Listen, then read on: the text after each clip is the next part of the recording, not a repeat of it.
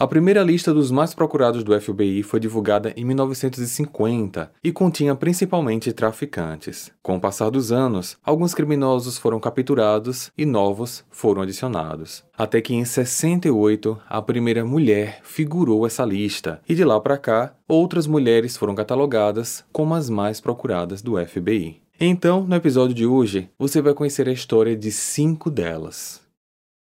Ruth Eisman Shear vou começar com a pioneira, ou seja, a primeira mulher que entrou na lista do FBI.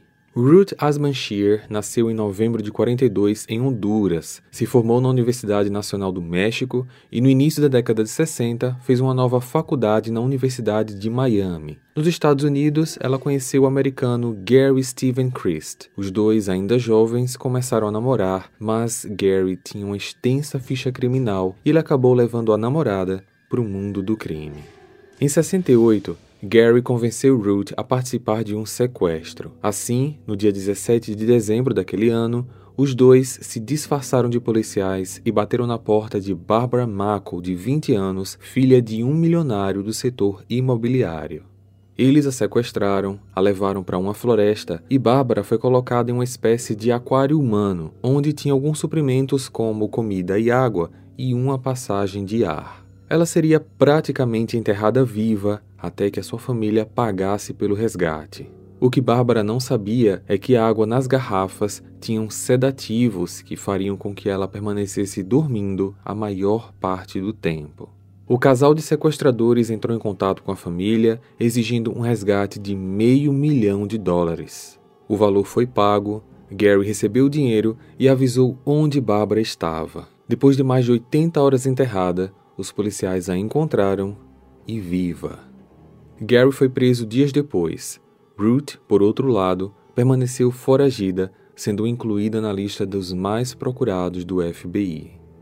Ela acabou sendo presa no dia 5 de março do ano seguinte, 69. Ruth se declarou culpada, sendo condenada a sete anos de prisão. Em 73, ela foi solta mas com uma condição: teria que retornar para Honduras. E foi isso que aconteceu. Hoje ela tem mais de 80 anos e vive em sua terra natal. Ruja Inatova Ruja Inatova nasceu no dia 30 de maio de 80, na cidade de Sofia, Bulgária.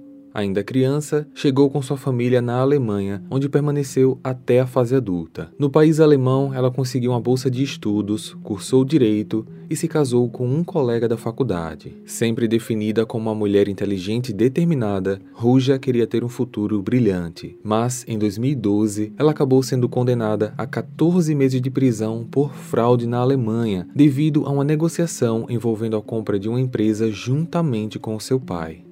Só que isso não impediu Ruja de continuar ambiciosa. Em 2014, aproveitando a febre das criptomoedas, ela criou uma chamada OneCoin, com sede na Bulgária.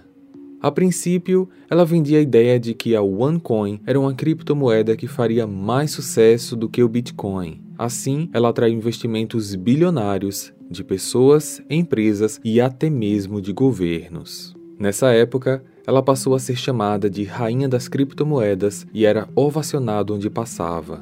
Mas tudo não passava de um esquema de pirâmide.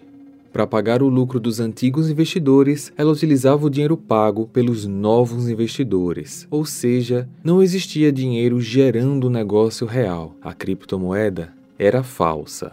Ela foi acusada de fraude eletrônica, fraude de valores e lavagem de dinheiro. Estima-se que a rainha das criptomoedas tenha dado um golpe de mais ou menos 4 bilhões de dólares. Porém, Ruja desapareceu do mapa e por isso, em 2017, ela começou a ser procurada pela polícia de vários países, incluindo os Estados Unidos. Até hoje ninguém conseguiu capturá-la e ela segue na lista das mulheres mais procuradas pelo FBI. Mary Jean Arrington. Mary Jean foi a segunda mulher a entrar na lista dos mais procurados do FBI e a sua história é tão surpreendente que renderia até um filme. Mary nasceu no dia 8 de agosto de 33 na Flórida. As únicas informações sobre sua juventude são de que ela teve uma infância difícil e começou a se envolver com a criminalidade desde cedo. Ela se casou com Jack Arrington e teve dois filhos. O primeiro crime grave cometido por ela foi em 64. Durante uma discussão, ela acabou acertando um tiro em seu marido, que faleceu na hora. Mas ela conseguiu provar que agiu em legítima defesa, escapando de uma acusação mais grave e sendo condenada por homicídio culposo quando não há intenção de matar. Em 67, já em liberdade, Mary viu seus filhos adolescentes serem presos. O primeiro acusado de assalto a um posto de gasolina e o outro sob acusação de fraudes. O filho acusado de assalto acabou condenado à prisão perpétua. Mary ficou revoltada com o descaso do advogado que ela tinha contratado e decidiu matá-lo.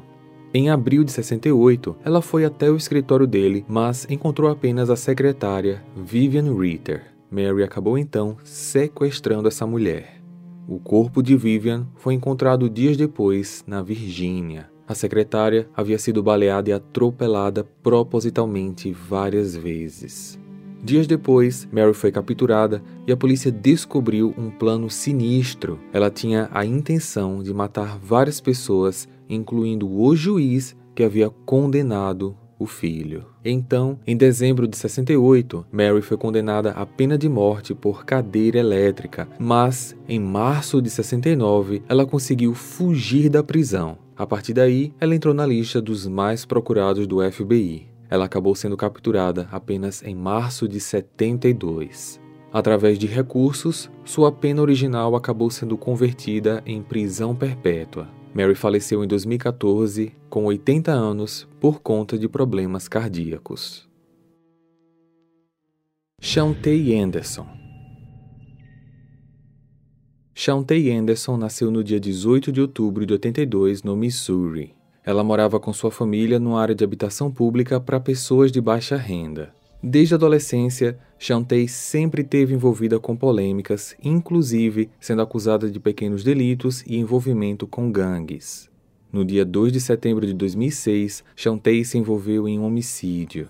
Numa confusão em um posto de gasolina, ela atirou e matou um homem chamado Deidre Parker, fugindo do local em seguida.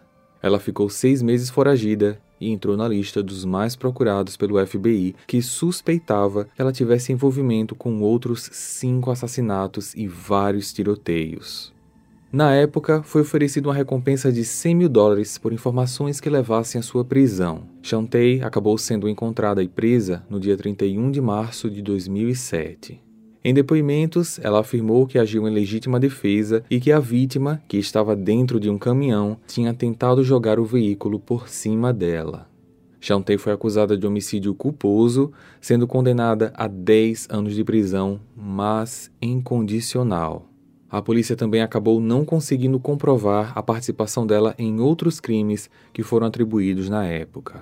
Porém, quatro anos depois, em 2011, Ainda em sua condicional, ela foi presa por porte de arma de fogo, sendo condenada a sete anos de prisão sem condicional. E em 2012, após a revisão do caso envolvendo o homicídio no posto de gasolina, ficou decidido que os 10 anos de cumprimento de pena em condicional seriam convertidos para não condicional. Dessa forma, hoje Chantei cumpre uma pena total de 17 anos em regime fechado.